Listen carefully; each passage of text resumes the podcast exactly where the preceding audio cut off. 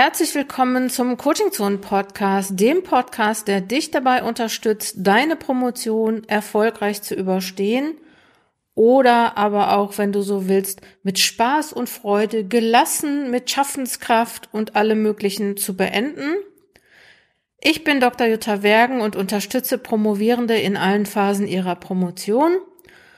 Und dieser Podcast heute ist wieder der Podcast der großen fünf oder auch The Big Five. Und ähm, obwohl es sich zunächst einmal lustig anhört, ähm, haben, ist es doch schon ganz ernst diesmal, nämlich The Big Five Körperflüssigkeiten in der Promotion, also deine fünf Körperflüssigkeiten oder die, die The Big Five Körperflüssigkeiten, die du zum Promovieren brauchst. Und ich würde dir raten, bis zum Ende zu bleiben in diesem Podcast. Dann erzähle ich dir nämlich auch, wie ich darauf gekommen bin, diesen Podcast zu machen. Unabhängig davon, dass ich natürlich The Big Five gerne einmal im Monat machen möchte. Wenn du übrigens Tipps hast, was die nächsten Big Five sein können, melde dich gerne bei mir. Ich äh, bin offen für alles, wie du an diesem Podcast merkst. Nummer eins, The Big Five. Nummer eins, Blut. Die Nummer eins, Blut, steht also jetzt hier für Herzblut. Herzblut könnte man, wenn man das jetzt nochmal weiterfasst, für Leidenschaft sehen. Und Leidenschaft ist natürlich ganz wichtig im Promotionsprozess.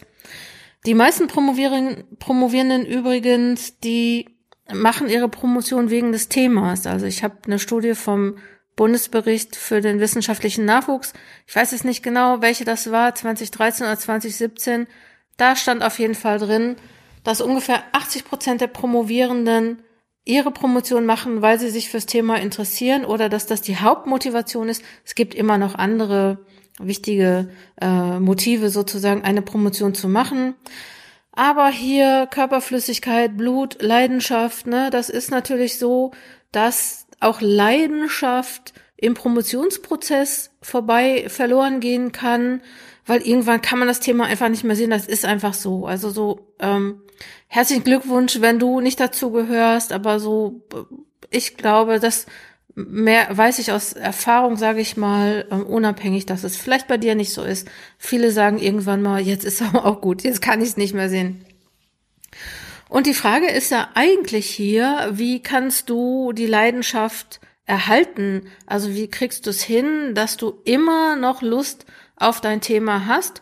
Und ähm, ich hätte hier ähm, nochmal so einen Tipp, also so, ja, ich sag mal so Leidenschaft oder Herzblut, ne? Das ist ja, äh, da reden wir ja in der Wissenschaft nicht drüber. Es sei denn, wir sind vielleicht Mediziner oder machen irgendwas mit Achtsamkeit oder so. Aber eigentlich sagen wir ja nicht sowas, ja, denk an dein Herz oder nimm dein Herz mit. Trotzdem ist das natürlich wichtig, dass du dein Herz nicht außen vor lässt. Also übersetzt deine Leidenschaft für das Thema. Und ähm, ich würde dir den Tipp geben, damit vielleicht die Leidenschaft auf lange Dauer nicht verloren geht, dass du zum Beispiel in dein Forschungstagebuch immer mal wieder reinschreibst, was du an deiner Dis magst. Also bleib verbunden damit. Also warum magst du deine Dis? Warum magst du dein Thema? Was ist so toll daran?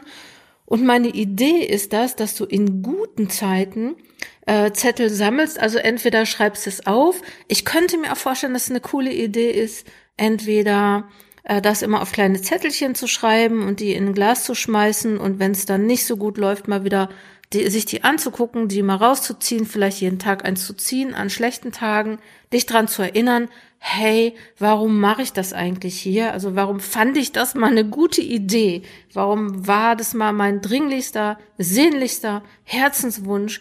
Eine Dissertation zu schreiben. Ist ja vielleicht ganz gut, dass man sich manchmal dran erinnert. Ähm, ja, also erhalte deine Leidenschaft und manchmal ist es so, dass man sich selber kleine Brücken bauen muss, um sich dran zu erinnern.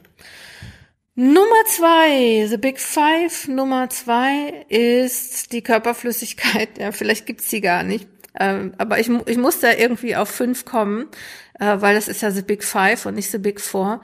Hirnschmalz. Also Hirnschmalz möchte ich hier in diesem Podcast im Zusammenhang mit Promotion für Aufmerksamkeit und Fokussierung hinzuziehen. Also, ne, ich würde damit mit Hirnschmalz ist ja Hirnschmalz ist ja was, was man im Kopf hat. Also bitte jetzt nicht böse sein, wenn es das in Wirklichkeit gar nicht gibt. Ich meine das so im übertragenen Sinne. Also, ne, ähm, so, was hast du im Kopf, was deine Dissertation angeht, beziehungsweise was ist eigentlich in deinem Kopf, wenn du eigentlich arbeiten solltest und andere Sachen machst? Also bist du fokussiert? Bist du genug fokussiert und Aufmerksamkeit? Ist dein Kopf immer auch dabei? Oder ist dein Kopf, ohne dass du es möchtest, irgendwo anders? Ich kann das äh, gut nachvollziehen, dass man sich so denkt, ach, ich möchte jetzt das und das machen, ich muss hier dran arbeiten, ich muss dran schreiben.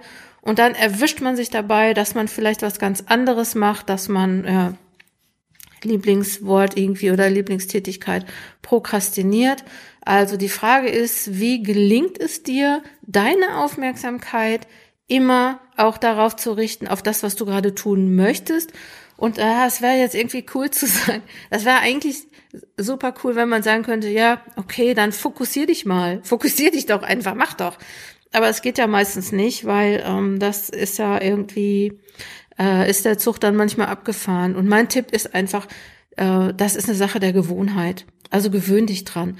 Wenn du das nicht gewohnt bist, dich zu fokussieren, ne, wenn dein, deine Aufmerksamkeit irgendwie immer woanders ist, dein Kopf, dein Hirnschmalz sozusagen sich mit immer mit anderen Sachen beschäftigt, dann, ähm, dann musst du dich da, so leid es mir tut, wieder neu dran gewöhnen. Also dann mach erstmal zehn Minuten, 20 Minuten, bis du vielleicht eine Stunde oder anderthalb Stunden durcharbeiten kannst, ohne gleich immer zu unterbrechen.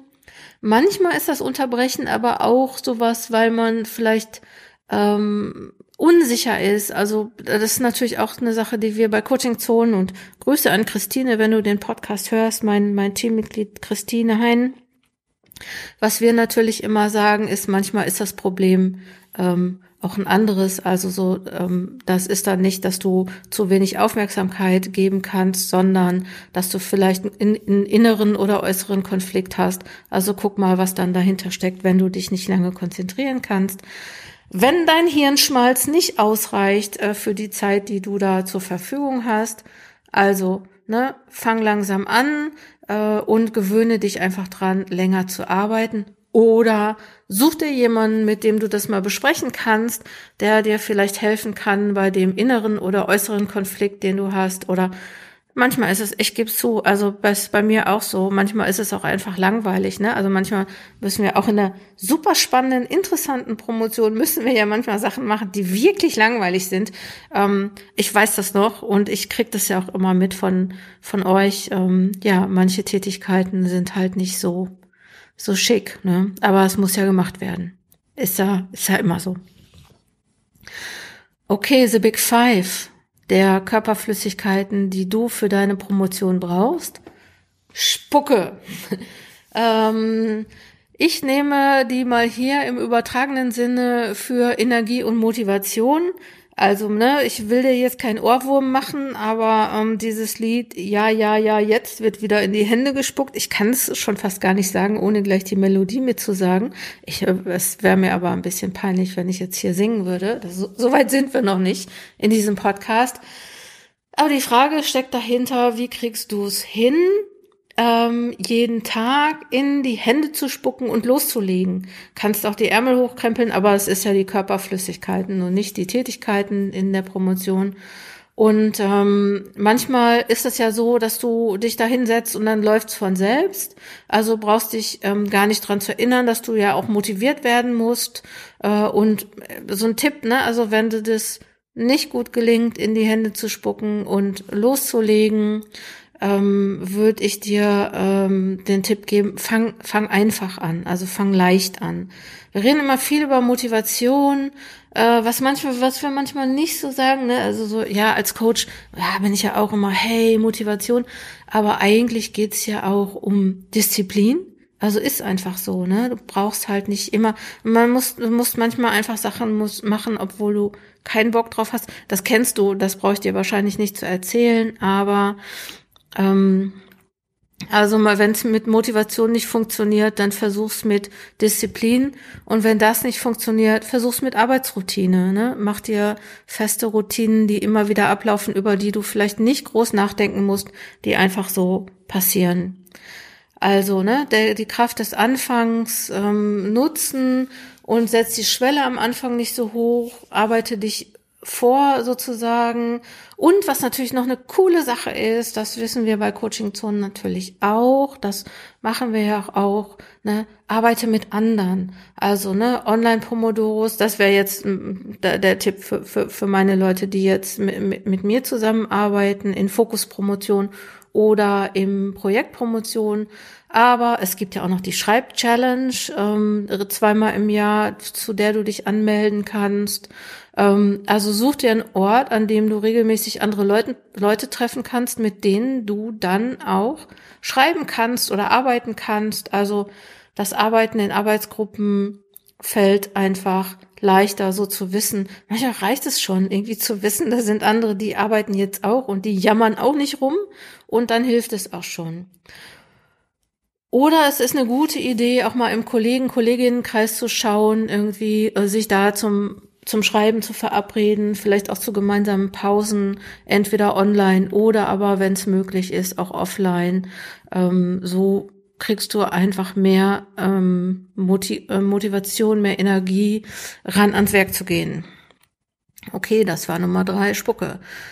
Nummer vier, der Körperflüssigkeiten, die du für deine Promotion brauchst, ist Schweiß.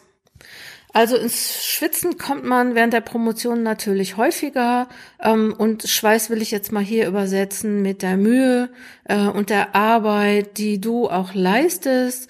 Ähm, es gibt natürlich auch sowas wie Angstschweiß.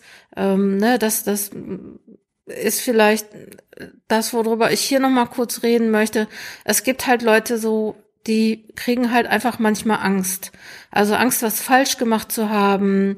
Äh, manche haben sogar Angst, dass sie aus Versehen plagiieren, also dass sie es ohne zu merken. Und ich meine, ich kann das irgendwie gut nachvollziehen, wenn man so 50 Mal was gelesen hat, dann ist das vielleicht so, dass man äh, sagt, ähm, dass man denkt, so ich, man hätte es selber gedacht.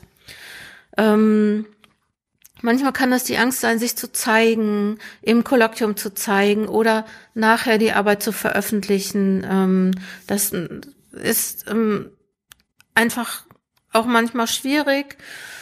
Manchmal kann es sogar die Angst sein, hinterher zu scheinen, ähm, ne?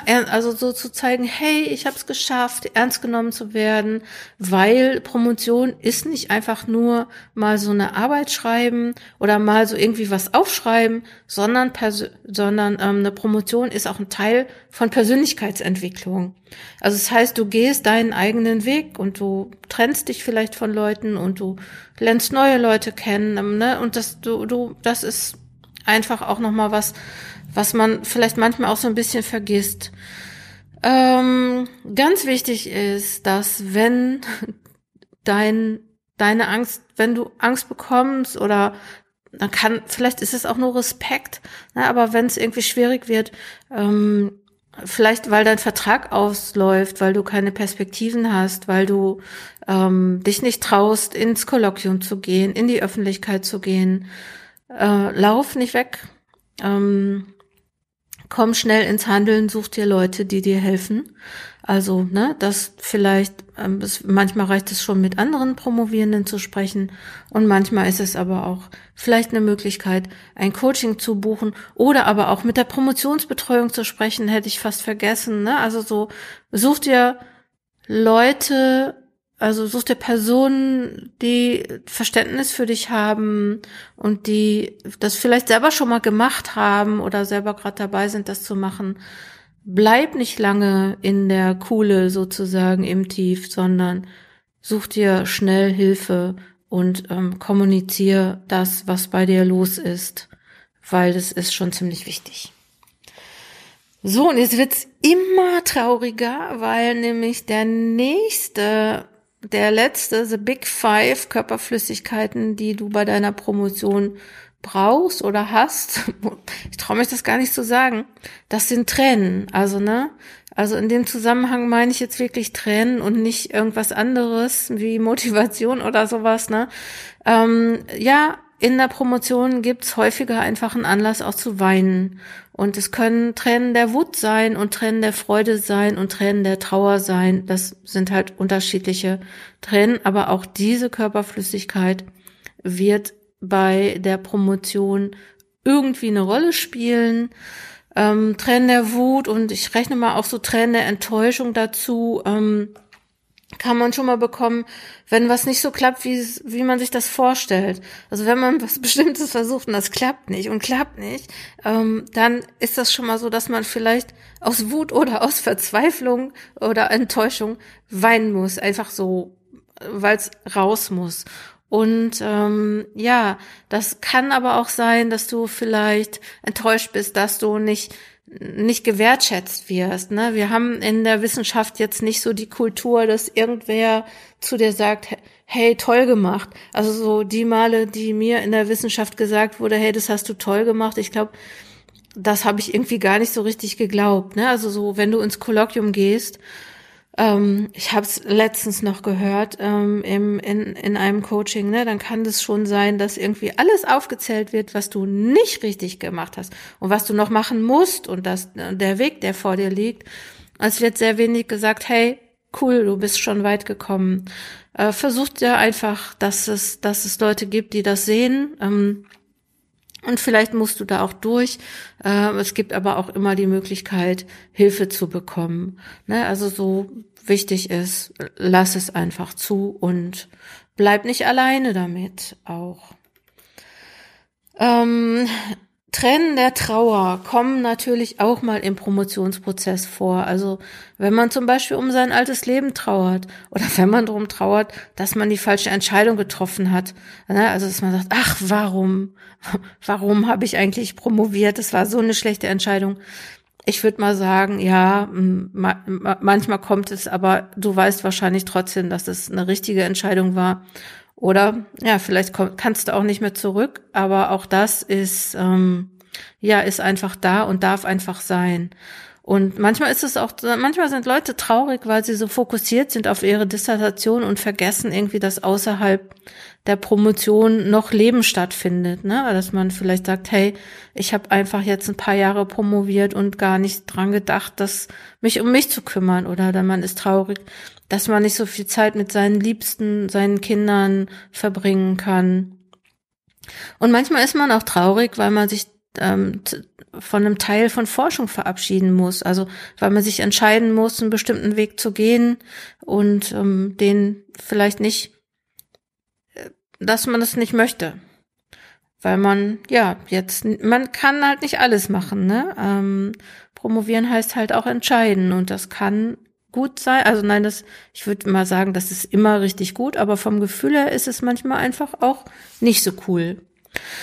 Ja, und die liebsten Tränen, die man im Promotionsprozess vergießen kann, das sind natürlich Tränen der Freude.